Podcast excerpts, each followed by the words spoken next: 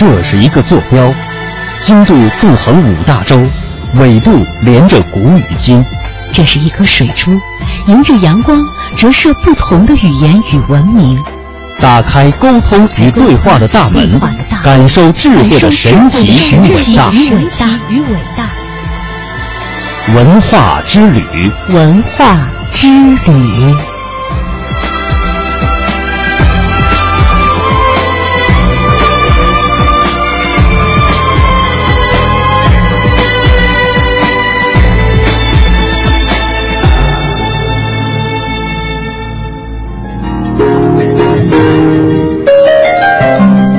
探寻文化渊源，感受文化魅力。听众朋友，大家好，这里是中央人民广播电台香港之声数码广播三十二台的文化之旅节目，我是谢哲。大家好，我是曼斯。虽然已经过了立秋了，但是有很多的这个时候，我们还是感觉到在夏天哈。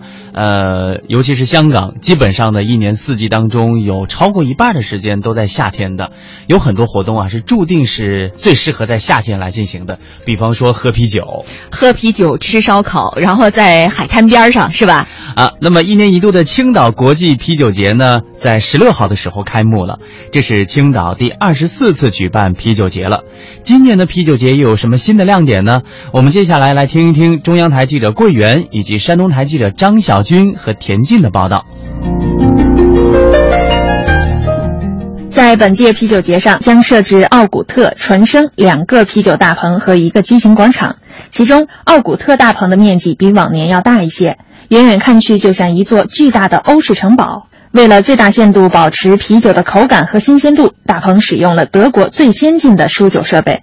青岛啤酒文化传播有限公司总经理助理孙仁涛。我们今年也是从青岛老厂呢，每天要运送大量的奥古特红酒，这个酒在市面上是见不到的。我们的青岛啤酒拉拉宝贝要到奥古特大棚里去助兴。与往年相比，今年的啤酒节还增添了免费的啤酒博物展，将展出从1991年到2013年共23届啤酒节的酒桶、酒杯和节服等物品。青岛国际啤酒节办公室顾问林醒瑜。从第五届开始有，一直到第二十三届的文化衫，我们都可以看到，每一届基本上按照时间的顺序，从进门一直到这边。啤酒节期间，青岛啤酒还将从全国挑选百位酒王同台竞技，市民可以走上台体验吹瓶的乐趣。胜出者不仅可以获得酒王称号，还可以现场喝走小汽车。据了解，此次啤酒节将从八月十六号持续到八月三十一号，为期十六天。古老的城市演绎民俗，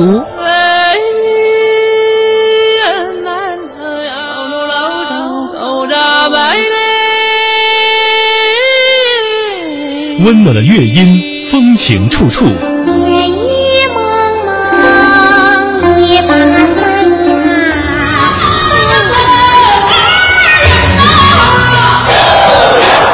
开放的城市，美轮美奂。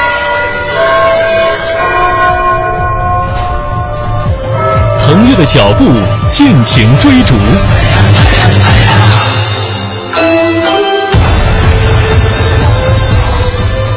中央人民广播电台香港之声，文化之旅，城市文化记忆。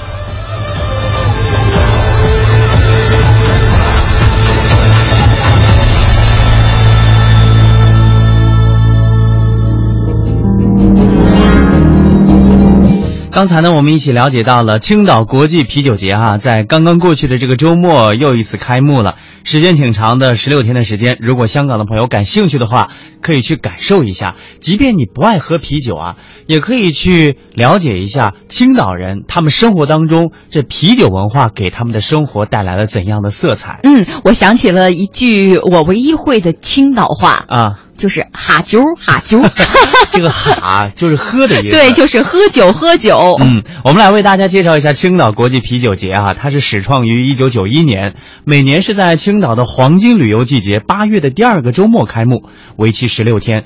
这个节日呢是由国家有关部委和青岛市人民政府共同主办的，是融旅游、文化、体育、经贸于一体的国家级大型节庆活动，是亚洲的啤酒盛会。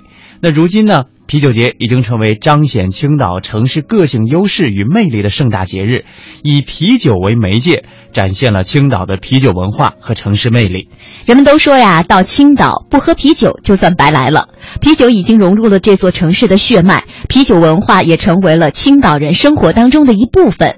青岛人呢，生活当中有三件宝，就是喝啤酒、吃蛤蜊、洗海藻。哎，这句话应该用地道的青岛话来说。你会吗？叫哈啤酒，呃，吃咖喱，洗海澡。哎，不是很地道，不地道。夕阳西下呢，在海里耍一圈回来呀，左手一袋扎啤，右手一份炒蛤蜊，成为了很多文学作品当中青岛人的典型形象。依海而生的青岛呢，有着海一样的胸怀。而当海的元素历经百年演进，与舶来的啤酒文化完美的融合在一起，形成了青岛独特的城市文化，这才是支撑青岛啤酒节的根本所在。有人说，青岛作为一座美丽的海滨城市，富产两种泡沫，一种是海水的浪漫泡沫，而另一种呢，则是青岛啤酒的激情泡沫。在中国的啤酒历史当中啊，呃，青岛的啤酒呢，无疑是最出色的代表。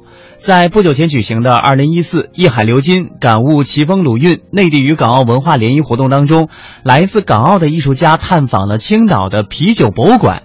那今天呢，我们也请听众朋友跟随我们的录音，一起感受啤酒博物馆的魅力。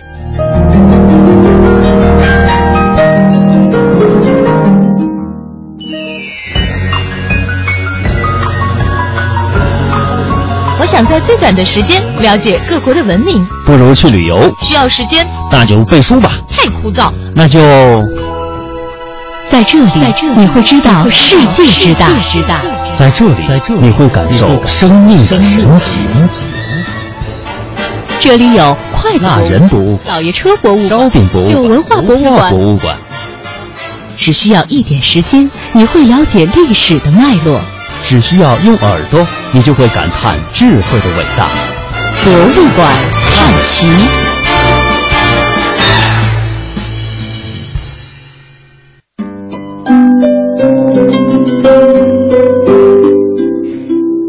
酒博物馆呢，是一座西式的小啊，一座西式的红色小楼。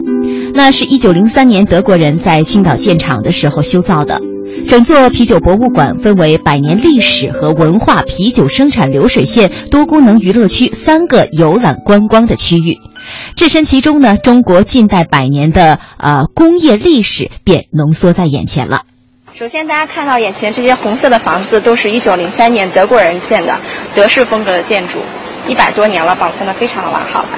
大家看一下这边的几幅照片，这是一百年前的青岛市，当时是受到德国人的殖民统治。在一八九九年，德国威廉二世皇帝是根据海中央的这座小岛小青岛，把骄傲地区定名为青岛的，这就是青岛城市名字的由来了。那我们早期青岛啤酒的商标用的就是小青岛的灯塔注册的。这是一百年前的青岛啤酒厂，现在我们大家就站在这栋楼里。在一八九七年，德国人占领了青岛。一九零三年八月十五日，由英德商人共同出资四十万墨西哥银元建这家厂，相当于现在的两千八百万人民币。那当时的名字叫做日耳曼啤酒公司青岛股份公司，年日能力是两千吨。而现在我们这家啤酒厂一天就可以生产两千吨了，啊，就是说现在一天的产量就是当时一年的。里面这幅是一九零六年青岛市的首张手绘地图，所以当时德国人在这里建啤酒厂是为了供应驻青的德军还有侨民酒。嗯。再看一下中间展柜里面是当时德国时期使用的青岛啤酒的商标了，鹰是德国的象征，啊，符号呢是佛教的万字符。这边这一幅呢是一九零六年青岛啤酒在德国慕尼黑博览会上获得第一枚世界金奖，经营减少三年的时间，可以说青岛啤酒啊是第一个在世界扬名的中国酒类品牌了。对，当时德国时期的厂长酿酒师，德国人在这里经营了十三年，一九零三年到一九一六年。以后，日本军队侵占了青岛。一九一六年，日本人以五十万亿元买下了家厂，由日本人接管经营。啊，工厂的名字改名为大日本麦酒株式会社青岛工厂。当时在这里生产青岛啤酒的同时，还生产日本的品牌，像麒麟、朝日、札幌啤酒都是在这家厂生产过。我们看到这个展柜里的酒瓶是日本时期用的。当时日本经营者在这里还非常的精打细算的，他们把生产淘汰的酵母菌制成维他液。就是现在的十亩生酵母片，可以帮助消化的一种药物，主要供于日本军队的。日本时期用的一台电机，里面是当时的办公用品，办公桌、钟表、电话、打字机。里面那幅是四十年代上海著名电影明星蝴蝶，这两幅广告传达寓意就是英雄和美女都喜欢喝青岛啤酒。啊，现在呢，我们进一步演绎了，天天喝了青岛啤酒，男士就是英雄，女士会更加美丽的。日本人呢，经营了长达二十九年，一九一六年到一九四五年。一直到一九四五年八月十五日，中国抗日胜利后，这个厂才回到中国人的手中，也就是当时的国民党接管经营。我们看到，这是一九四八年正式注册的青岛啤酒商标，啊，当时用的就是小青岛的灯塔注册。新中国成立之后，一九五八年改用站桥的回廊阁了。我们再转身看一下身后电视中播放的。是一九四七年民国时期拍摄的青岛啤酒的广告了，也是中国第一部电影胶片产品广告。当时在电影院里面播放，片子中最经典的一句介绍就是常饮青岛啤酒不但无害，反可强身，既能开胃健脾，还可以治疗脚气病、风湿病、肠胃病。这是我版的镇馆之宝吧。片子长达五分钟。刚才呢，我们听到的是讲解员为我们介绍的中国最早的啤酒厂的百年历史，以及啤酒引进中国初期啊，国人对这样的一种神奇饮料的追捧。在这里呢，顺着时空的脉络，参观者可以通过详尽的图文资料，了解啤酒的神秘起源和中国啤酒工业的悠久历史。这里陈列着一百多年来中国啤酒所使用过的商标、广告招贴、啤酒瓶、啤酒杯等等各种珍贵而有趣的收藏品。而讲解员特别提到了啤酒博物馆的镇馆之宝，就是一段中国最早的电影胶片广告，那还是在民国时期拍摄的。那接下来呢，我们也选取当中的一些精彩的片段哈，让我们穿越一下时空，感受一下民国时期的啤酒广告是一个什么样的样，是一个什么样的形象。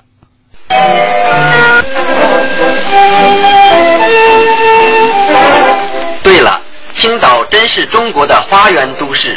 可是，在这花园都市里，也有优秀的工业区，更有一个在远东规模最大、运用理想的饮料厂，便是青岛啤酒厂。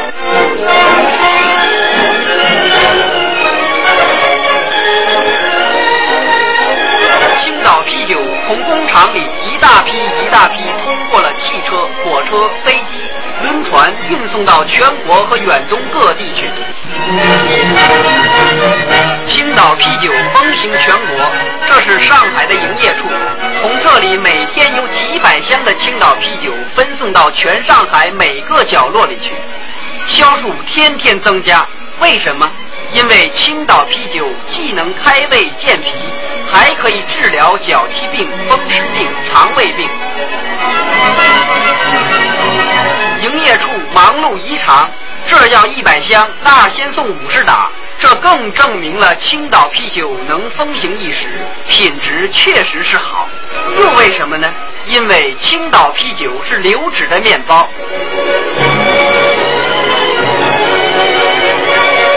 青岛啤酒到处风行，为什么？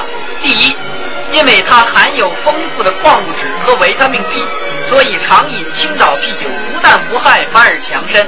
不但可以开胃健脾，还可以治疗脚气病、风湿病和肠胃病。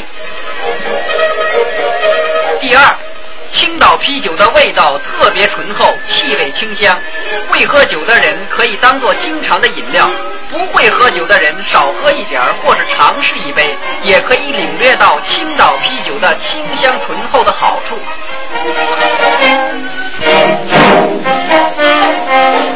因此，青岛啤酒无论在什么地方、什么商店、什么餐馆，都可以见到青岛啤酒。就是在家庭里，青岛啤酒成为主人敬客的主要饮料；在公共场所里，在宴会上，青岛啤酒成了众口一词的必需品。是啊，青岛啤酒是流质的面包，既能止渴又富营养。常饮青岛啤酒不但无害，反而强身。那么，青岛啤酒一杯在手，真是其味无穷。刚刚才听到一些片段的时候，我和曼斯都在笑啊，说这个青岛啤酒不光是味道好，还可以治治疗脚气，还有关节炎什么的。这个黑白画面配合跳针唱片机的播放的音乐哈，画面当中呢，男女老少开怀畅饮，话外音说青岛啤酒一杯在手，真是其味无穷。哎，这就是一九四七年拍摄的青岛啤酒的第一支广告，时长大概是呃四十秒，这是呈现在博物馆当中的。实际上它的全长大概有六分多钟。那这也是中国最早的电影胶片广告。六十七年前，中国的啤酒已经懂得用广告来包装自己了。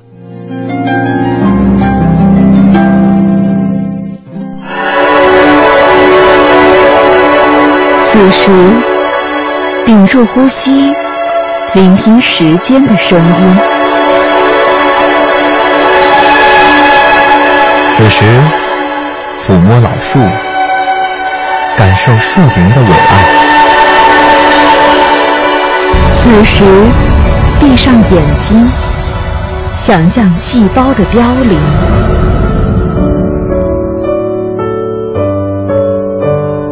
当时光流逝时，时光流逝时，唯有经典得以永存。唯有经典得以永存。文化年轮，沉淀经典。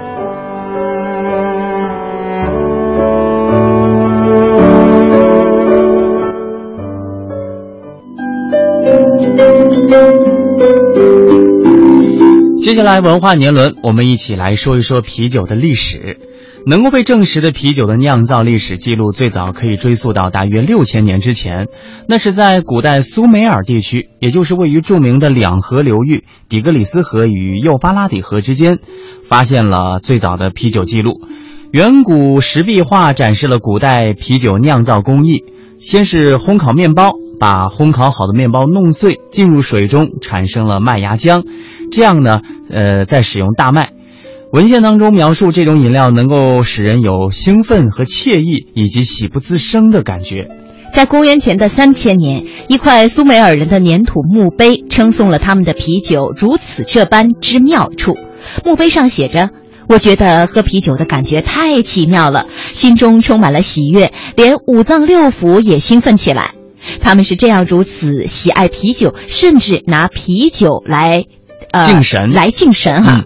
那么，在公元前两千年，苏美尔王朝崩溃了，巴比伦人接管了美索不达米亚平原。巴比伦从某种程度上推动了啤酒酿造艺术的发展，他们知道了如何酿造二十种不同的啤酒，那其中有八种啊是用纯二粒小麦酿成的，八种用大麦酿成，另外四种呢则是混合的谷物酿成的。在那个时候，啤酒并不是用来出售的，而是用来换取大麦的，用啤酒卖钱被视为一种死罪。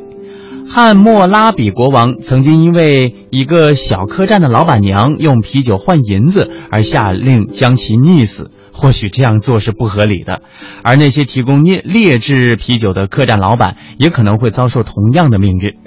那么，巴比伦人是最先将啤酒输出到其他地区的，他们的一种窖藏啤酒深受呃一千公里之外的埃及人的喜爱。我们不能低估啤酒对埃及人的重要性。它在埃及文化当中所占的地位如此的重要，以至于当时的学者为啤酒酿造者另行创设了一种形象的文字。那么，埃及人也是十分了解啤酒的治病功能。一份公元前一千六百年的医学文献显示，当时呢，医生开出的处方当中有百分之十五含有啤酒。啤酒在许多埃及人的生活当中扮演了重要的角色，无怪乎啤酒融入了该国的社会习俗当中。比如说，如果一个年轻的男子让一个年轻的女子喝了一口他的啤酒，那么别人就会认为他们已经定下了婚约。其实现在的人呢，也是这么认为的哈。毫无疑问哈，埃及人呢是啤酒的真实的喜爱者，甚至连法老的寺庙的碑铭也深情地谈到了法老们对这种啤酒的喜爱。埃及人认为啤酒具有神奇的功能，而发酵现在也只能用“神奇”两个字来解释，因为他们认为很显然这是太阳神的神力完成了这样的转化。所以呢，为了取悦太阳神和其他的众神，国王拉美西斯三世每年用三万加仑的啤酒来祭天。啊，我们在这里呢，在中国可能是更多的用供奉这个词来形容这样的行为。尽管祭天耗用大量的啤酒，他们仍存有足够的啤酒，以每天向建设金字塔的自由民每人分发两罐啤酒。当我们走出国门，当我们走入世界，世界是什么样子的？让我们去欧洲文化之都徜徉一日，随后去巴赫诞生世界名曲的咖啡馆小坐。让我们去法兰西翻翻葡萄酒圣经，再去维也纳金色大厅感受它的辉煌与伟大。当我们用东方的眼睛打量世界，世界是这样的。聆听中国与世界。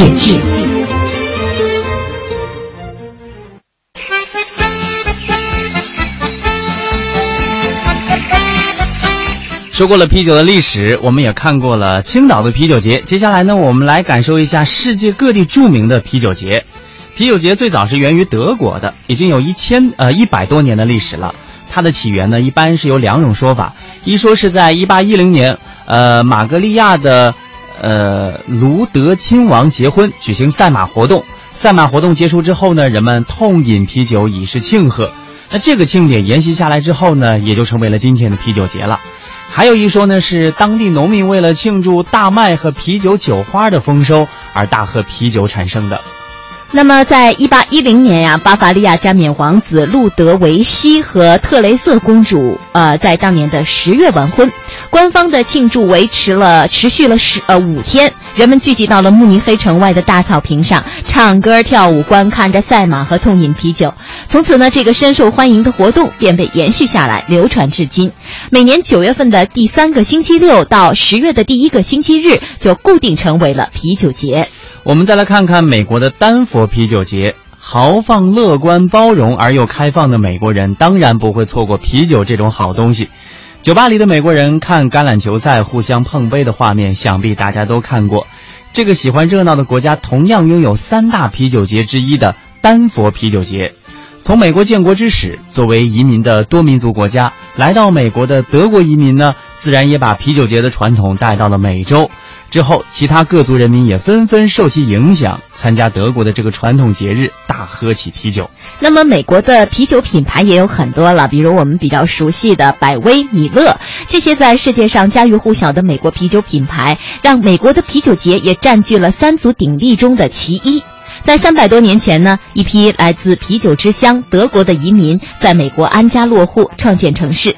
美国不仅生产出了能与德国同类产品相媲美的淡味啤酒，还创造出新的啤酒，叫做美式黑啤酒。丹佛啤酒节为期三天，全美国以及周边国家爱好啤酒的人呢会欢聚一堂。除了爽口的啤酒之外，喜欢音乐的美国人让音乐和啤酒充分融合。传统的布鲁斯、乡村还有摇滚乐都在啤酒节的各个地方上演。而你需要的就是端起酒杯，跟你的朋友一起大喊一声 “Cheers”。我们接下来再给大家介绍一下英国伦敦的大不列颠啤酒节。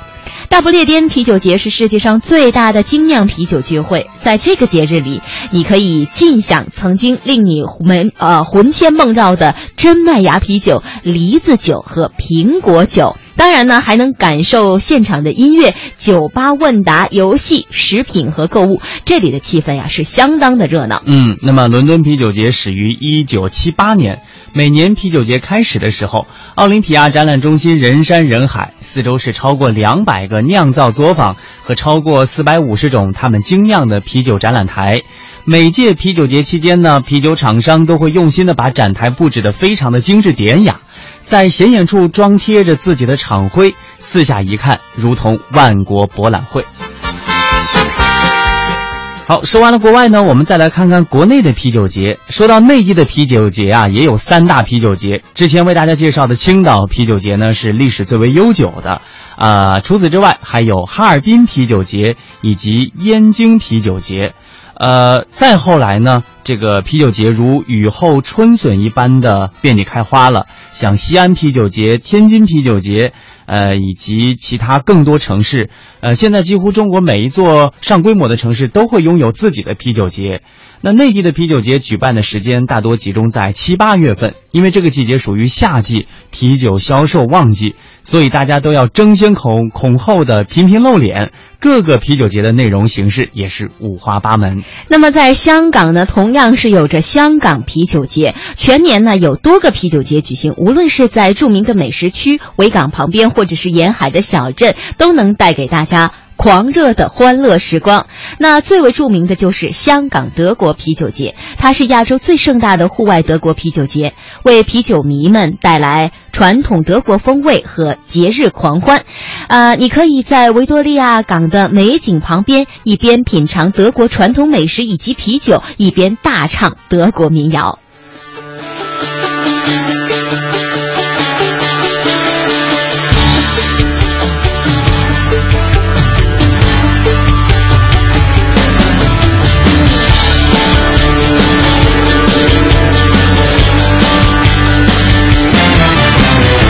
Staring out into the wild blue yonder. So many thoughts to sit and ponder About life, love, and the lack of And this emptiness in my heart. Too old to be wild and free still Too young to be over the hill. Shit Trying to grow up but who knows where to start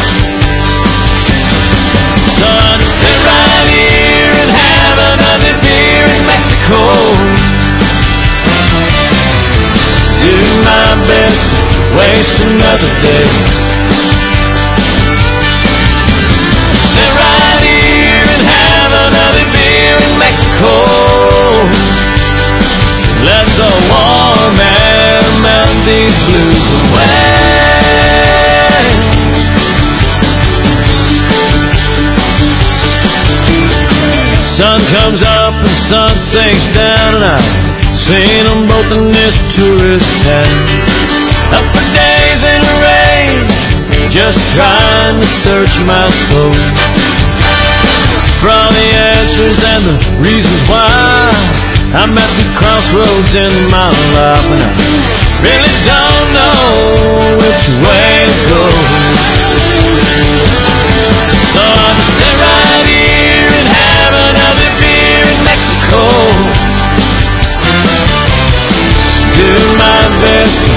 Waste another day.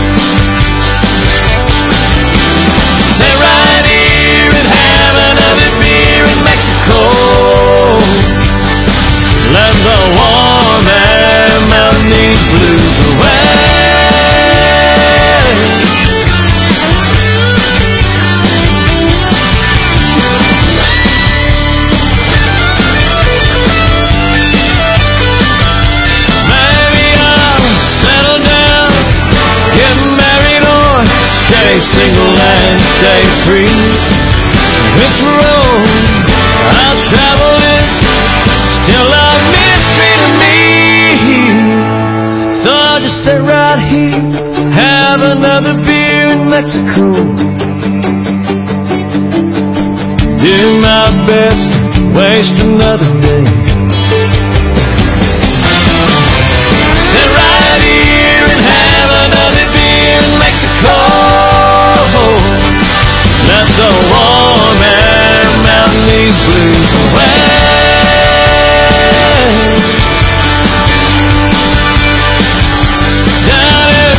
Oh.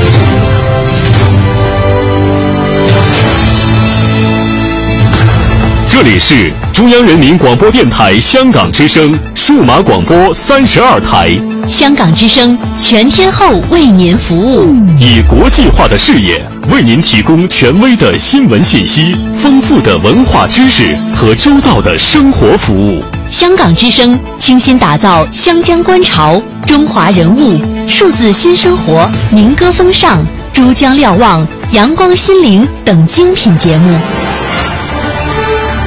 评说新闻中的道理，论述事实中的缘由。香港之声新闻节目，纵览全球资讯，平息焦点话题。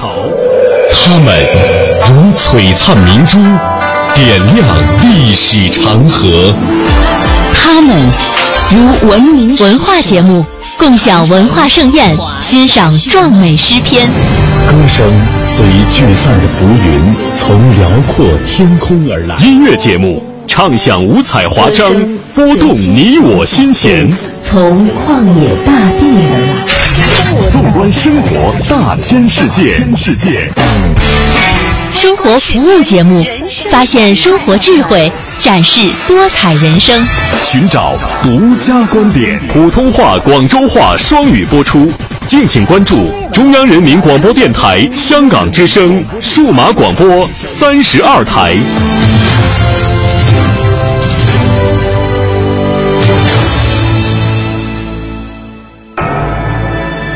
这是一个坐标，经度纵横五大洲，纬度连着古与今。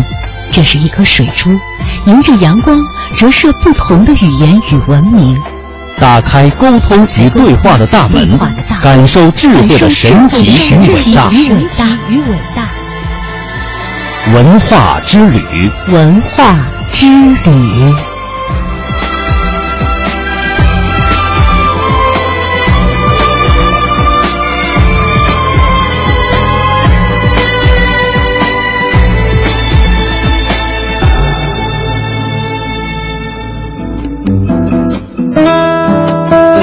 好的，欢迎各位听众朋友继续收听中央人民广播电台香港之声数码广播三十二台的文化之旅，我是谢哲，我是曼斯。接下来我们继续走进大故宫，通过紫禁城研究会副会长、著名历史学家严崇年先生的讲述，了解故宫的历史与沧桑。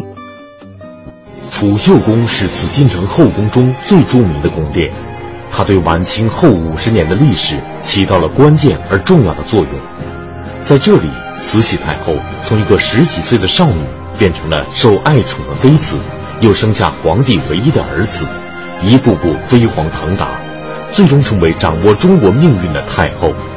慈禧对储秀宫的感情非同一般。那么，储秀宫中留下了哪些历史的痕迹？慈禧太后在这里又是怎么生活的呢？北京社会科学院研究员、中国紫禁城学会副会长严崇年先生。为您讲述大故宫翊坤储秀。慈禧太后作为中国最后一个封建王朝最后五十年的掌权人，她的一切都备受后人关注，而普通百姓则对她的日常生活更感兴趣。吃穿用度、衣食住行，有传说，有演绎，从小说到电视剧，道听途说，添油加醋，从清末至今一直不绝于耳。那么，慈禧太后平日里的日常生活，我们能否真的得知呢？大家更关心的是储秀宫里面那个慈禧到底怎么生活。老北京有句话：“逛故宫不能不逛西宫，逛西宫不能不逛储秀宫。”为什么呢？因为慈禧在那住。现在人们到逛故宫，还看西宫、看储秀宫、看慈禧，就大家比较关心慈禧。大家最感兴趣是这个慈禧的生活。生活，我看咱们今天要讲生活，大家中午饭也甭吃，晚上甭回家了，咱们就一直讲一天一夜的了，太长了。我想就讲他一天呢，早上这一小会儿，他是怎么过的，从起床到上班之前这段时间。这段材料啊，历史没有记载，哪能记载那么细？别人也看不见呢，朝廷官员看不见。慈禧身边有个贴身的宫女，叫蓉儿，啊，慈禧特别喜欢她。后来她出了宫了，有一位先生就让她口述，也书里面记，她的口述历史，出本书叫《宫女谈网录》，可能有人看过。我根据他的记载和有关的记载，综合一下，看看慈禧她这一天一天的早上是怎么过的，我觉得还是比较真实，用词口述历史。一起床，慈禧起床，她是定点起床啊，啊，她是寅时起床。寅时什么时候啊？就早上三点到五点之间，叫寅时。寅正是早上四点。康熙也是寅时起床。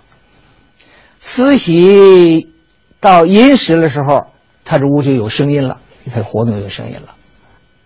紧贴了门口那个宫女，就值夜班的宫女，这俩人不能睡觉，听到慈禧屋里有声音了，就知道慈禧醒了。就赶紧通报门口那两个宫女，门口宫女就把外面灯掌上了，完了宫女贴身宫女进来把灯给打开。这个时候时间大约早上四点钟，慈禧一起床，所有宫女、所有有关的太监都活动起来了。管慈禧太监有多少人呢？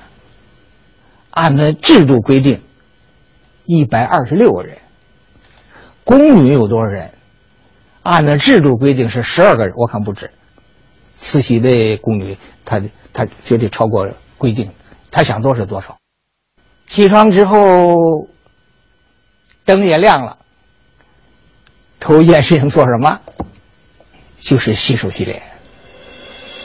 慈禧洗手不是像我们这么洗手，打点肥皂搓一个洗手不。慈禧洗手有个习惯，把这手啊。拿毛巾缠上，这个缠上，把手就搁水里头，搁那个热水里头泡着，泡泡那水呢就有点凉了，啊，再换一下，再泡会儿又凉了，再换一下，需要三桶水换来泡。慈禧跟她身边的宫女说：“哎，说这么泡啊，有润手的皮肤。”所以宫女说啊，说慈禧到晚年了，她手的皮肤是又细又白又嫩，就像十十七八岁那小姑娘那样。洗完手就洗脸，洗脸又换水了。洗脸它不是像普通那么洗脸又搓又打水的，它不，它叫退脸，一个火字旁一个进退的退，退脸，就是用热手巾扶着脸。热水把凉了以后，再换热点再敷，完了再翻再敷。他说这样呢是养颜，容颜呢可以给人看也长生不老。洗完脸之后，第二就是梳头了。慈禧有个习惯，他见人之前必须先梳头，从来不蓬头垢面见人，所以早上。洗手、洗脸、起床之后，一个重要事就梳头。谁梳头呢？专门有一个太监专管他给他梳，叫刘德胜。洗脸的时候，这个刘德胜就在这个储秀宫的门口就等着了。哎，刚洗完脸，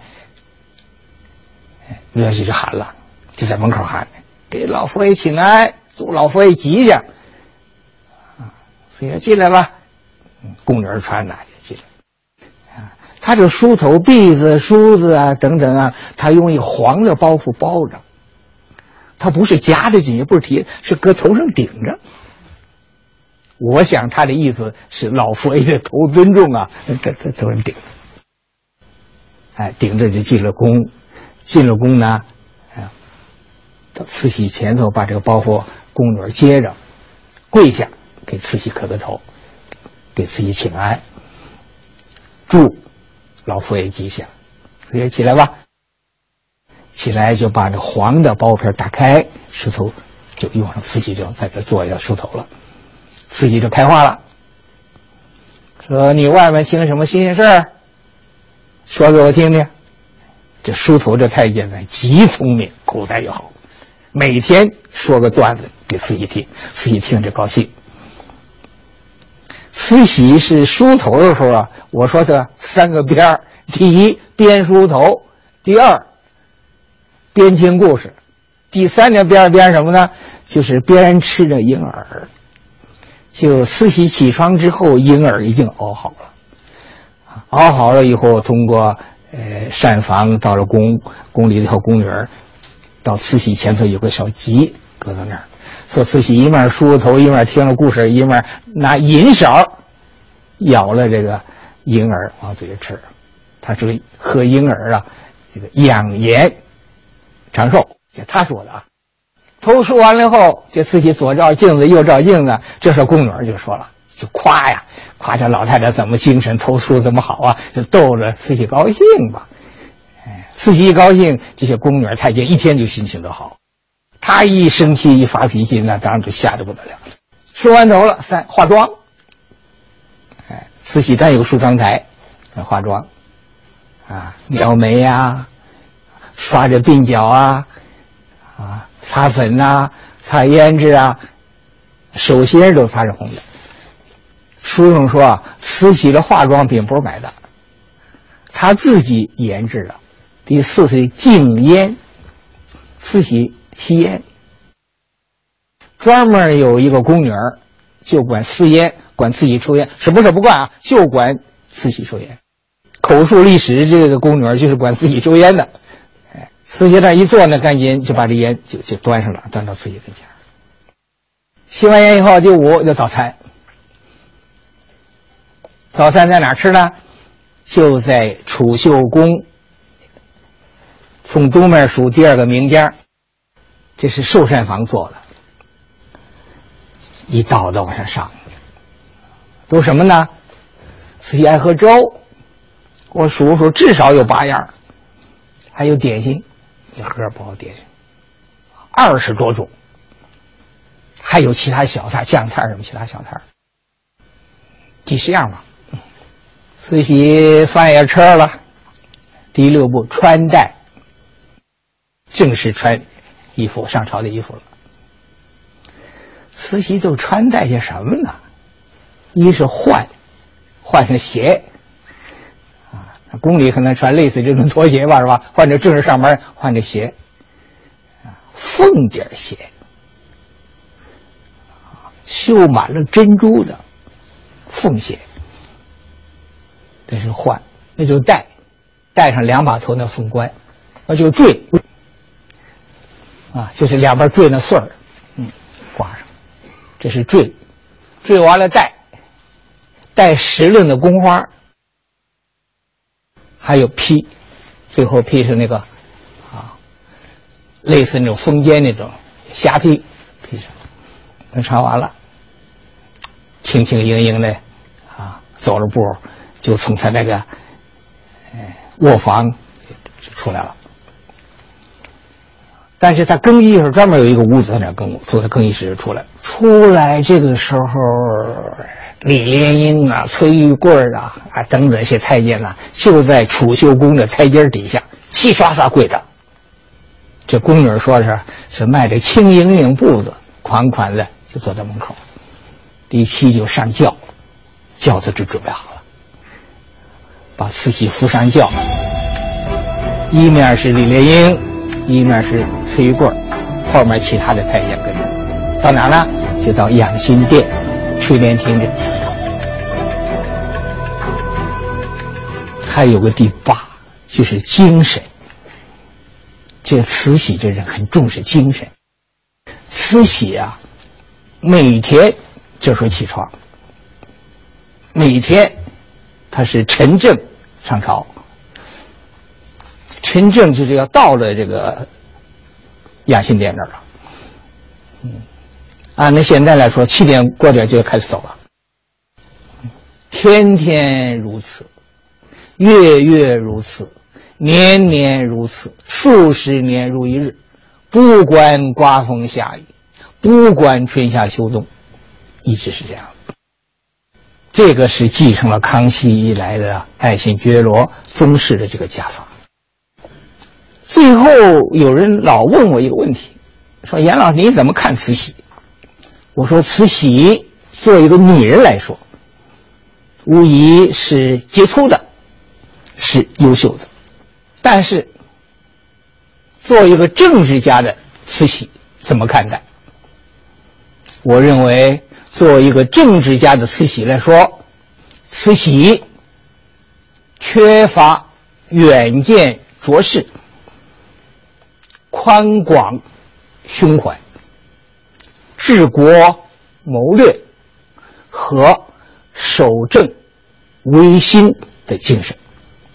慈禧常年囿于紫禁城和颐和园，不懂农，不懂工，不懂学，不懂商，也不懂军，更不了解国外的实情，倚仗玩弄权术，掌控泱泱中华。面对新兴世界，怎能不败啊？清朝的家天下、君主制，皇帝只能在爱新觉罗宗室里面选，而不能在全天下选优，不能在全民当中选择最优秀、最杰出人做国家的元首。所以在残酷激烈的国际竞争中，优胜劣汰，落后挨打。败下阵来，轻作父王。八国联军攻打北京，慈禧带着光绪皇帝仓皇西逃。慈禧出逃前，宁寿宫里都发生了什么事情？宫内宫外判若云泥，一路颠簸，风餐露宿，惶惶如丧家之犬的慈禧，在西逃途中都经历了哪些事情呢？系列节目。大故宫慈禧西逃，在故宫内廷区的东侧有一座特殊的宫殿，这里就像一座微缩的紫禁城，无论是建制还是规格，都不亚于皇帝的居所。这里就是宁寿宫，乾隆皇帝为自己退休准备的养老之所。但是如此豪华气派的宁寿宫，乾隆皇帝一天也没有住过。时隔多年，慈禧太后却搬进了这里。晚年的慈禧在宁寿宫颐养天年。一九零零年，一个盛夏的清晨，慈禧像往常一样洗漱完毕，准备用膳，但是，一声炮响打破了所有的宁静。八国联军攻入北京，情急之下，慈禧带着光绪皇帝仓皇出逃。那么，慈禧出逃前，宁寿宫里都发生了哪些事情？慈禧一行打算逃往何处？宫内宫外判若云泥。一路颠簸，风餐露宿，惶惶如丧家之犬的慈禧，在西逃途中都经历了哪些事情？北京社会科学院研究员、中国紫禁城学会副会长严崇年先生，继续为我们讲述系列节目《大故宫慈禧西逃》。大家看着慈禧画像、照相，多么威严！她也有狼狈一面，她狼狈的一面集中表现在慈禧逃难、西逃。我分三个题目：一、仓皇出逃；二、废大阿哥；三、图心恨晚。慈禧在皇宫啊有好多的住处，比如说长春宫、储秀宫、养心殿，还有宁寿宫。慈禧晚年经常住宁寿宫。慈禧逃跑就是从宁寿宫跑的。逃跑回来又住宁寿宫，过去叫做慈禧洗手，手就是狩猎巡守，他就是逃了嘛，还那么好听干嘛？所以我就不叫慈禧洗手，叫慈禧西逃。一仓皇出逃，光绪二十六年，这一年是庚子年，就是一九零零年，这一年呢，这个三月。义和团就到了北京。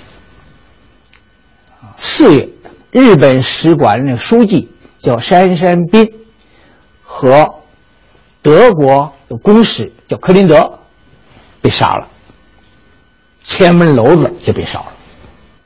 五月，慈禧就主持密签会议，就讨论对外国使馆怎么办，对义和团怎么办，两种意见。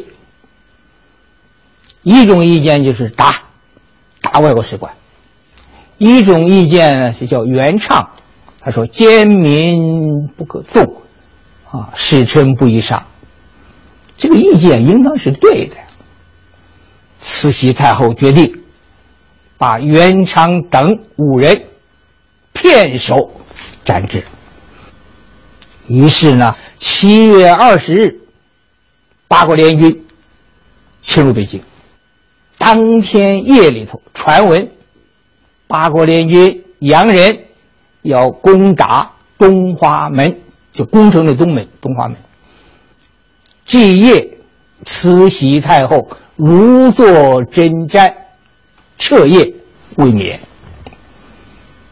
第二天。就是七月二十一日一早，正要传早膳的时候，一个榴弹、枪弹落在宁寿宫乐寿堂殿那个瓦子上面，宫廷一片惊慌。慈禧太后也顾不上吃早膳了，马上通知李莲英准备衣服、化妆出走。很快，李莲英准备好衣服，拿给慈禧，慈禧化妆，把她原来皇太后朝服等等换掉。慈禧急忙忙忙换上深蓝色的民间那种长衫，浅蓝色裤子，啊，白布袜子，青布鞋。光绪也换上了普通的民装。我看到材料记载是穿的蓝色的长衫。有的书穿着白色的长衫，我们不管他，就换成化妆成民服。光绪换成民服以后，啊，有的书形容他亲眼看到他了，说活像一个小伙计儿。这样到了晨初，大约早上七点钟，慈禧急急忙忙带几个人就从。宁寿宫的乐寿堂出发，绕过了颐和轩、景祺阁，前面就是个井，就是现在我们看到那个珍妃井。慈禧就通知珍妃出来，珍妃还跟慈禧太后说：“说这么乱，皇帝应该留下。”慈禧瞪了他一眼。洋人来了，看这个井，我和你一块儿投井。知妃知道事儿坏了，马上央告老佛爷，请恩典。慈禧不动声色，使了个眼色，太监崔贵就把珍妃投到那个井里头，就是珍妃井。有的书记载说是头一天二十号。投在井里头，从情景来看，可能是临走急急忙忙，因为正好从珍妃住那地方通过，前头就是井。头一天，慈禧不可能专门过来对珍妃加以处理，因为在匆忙之中处理。完了就出了真顺门，往左走就是神武门。慈禧匆忙到了神武门的时候，他带了很少数几个人走，大部分人都没带。一片人跪在神武门里头，一则给慈禧送行，二则心里头惊慌悲恐，哭声一片。因为洋人进了紫禁城，这些人生死都难料。慈禧扬长而去，就逃跑了。出了神武门、地安门、德胜门，就直奔颐和园。走了太仓促了。那个瑾妃呀都没有来得及通知他，瑾妃一听宫廷乱了，慈禧他们皇帝都走了，瑾妃到了神武门，找了辆民车，把他拉到了颐和园。慈禧在那还没走，加入队伍，到颐和园稍微停留一下，就直接往温泉方向走。走到温泉这一带的时候，有一个村子，慈禧要接手。那到一个大户人家，先生跟人说，说有女眷要接手，那可不行。老北京的风俗，女人不能到人院里借厕所，就说好话。那有条件，第一，接手之前用瓢舀的凉水要喝口凉水，消灾。第二要给个红包，去邪。他们都答应了，陪着慈禧那那个宫女叫蓉儿，拿瓢蒯了水，慈禧也顾不得尊严了，咕咚咕咚喝口凉水，用了厕所，完了给人二两银子做红包，继续上车往前赶路。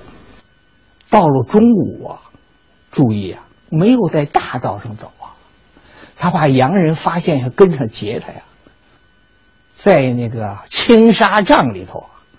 庄稼地里头，那里头穿行。七月二十一阴历呀，北京正热的时候，浑身都是汗。到中午饿了，前不着村，后不着店，吃什么？就有一片玉米地。玉米地棒子你不能掰啊！说好了，花钱呢，买了这片玉米地的庄稼。跟着慈禧走了，慈禧、光绪，啊，皇后，啊，瑾妃，还有一些其他的人，到这老玉米地的，一个是摘那豇豆，一个是掰那棒子。豇豆也有了，棒子有，你怎么吃啊？煮没有灶，没有锅，没有水，也没有柴火。临时找了一口破锅。好的，关于大故宫更多的内容呢，我们将在明天的节目继续为大家播出。感谢您收听今天的文化之旅，再见。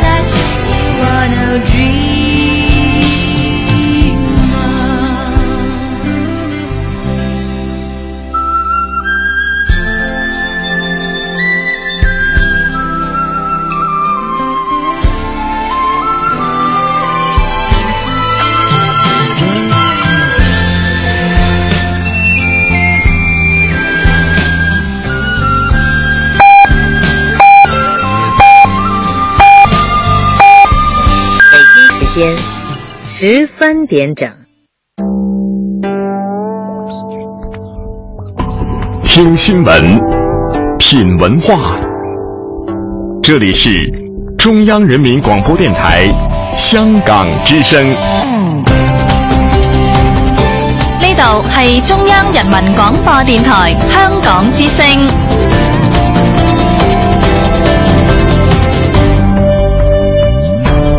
请锁定数码广播三十二台，全天候